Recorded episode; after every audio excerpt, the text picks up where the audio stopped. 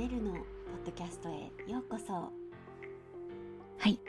今日のエピソードは自然な日本語とメルの Thinking Out Loud in Japanese ポッドキャストについて話します。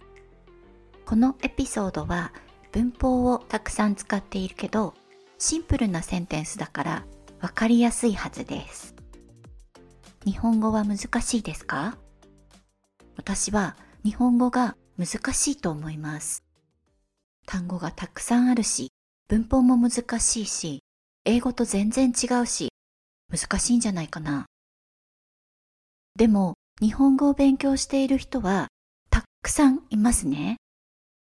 文法を勉強している人とか会話を練習している人とかアニメとか映画を字幕なしで見たい人とか理由はいろいろあるみたいです。みんなはどのぐらい日本語を勉強しているんですか？ん？何何そっか。じゃあ、どんな教科書を使っていますか？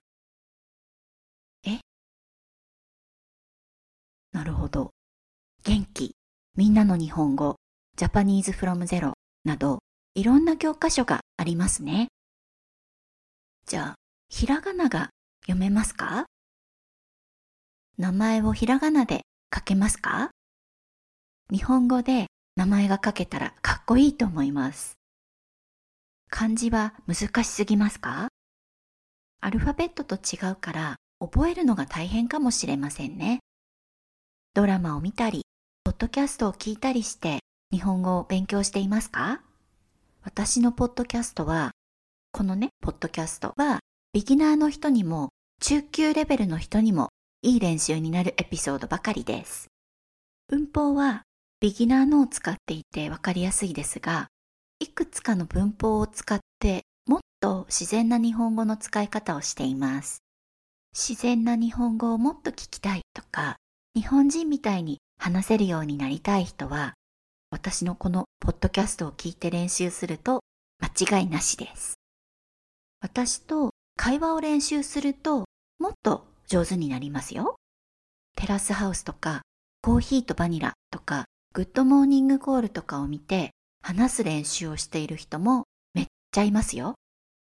アメリカのドラマを見て、それについて日本語で説明するのもいい練習になります。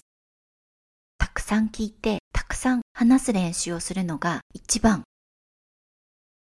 はい。ということで今日は自然な日本語と私のこの Thinking Out Loud in Japanese ポッドキャストについて話してみました。で、あの、もっと練習、聞く練習をしたい人には、えっと、Patreon の方でトランスクリプト付きのポッドキャストのエピソードがたくさんあの出ているので、そっちの方に来て練習一緒にしましょう。Thank you so much for listening. I'll see you in the next episode. メルでした。